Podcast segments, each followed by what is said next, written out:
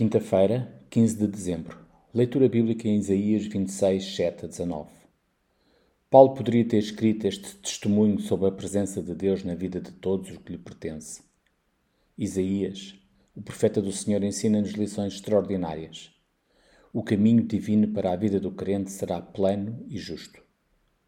O anseio profundo da alma cristã é estar sempre com o seu Senhor e Salvador.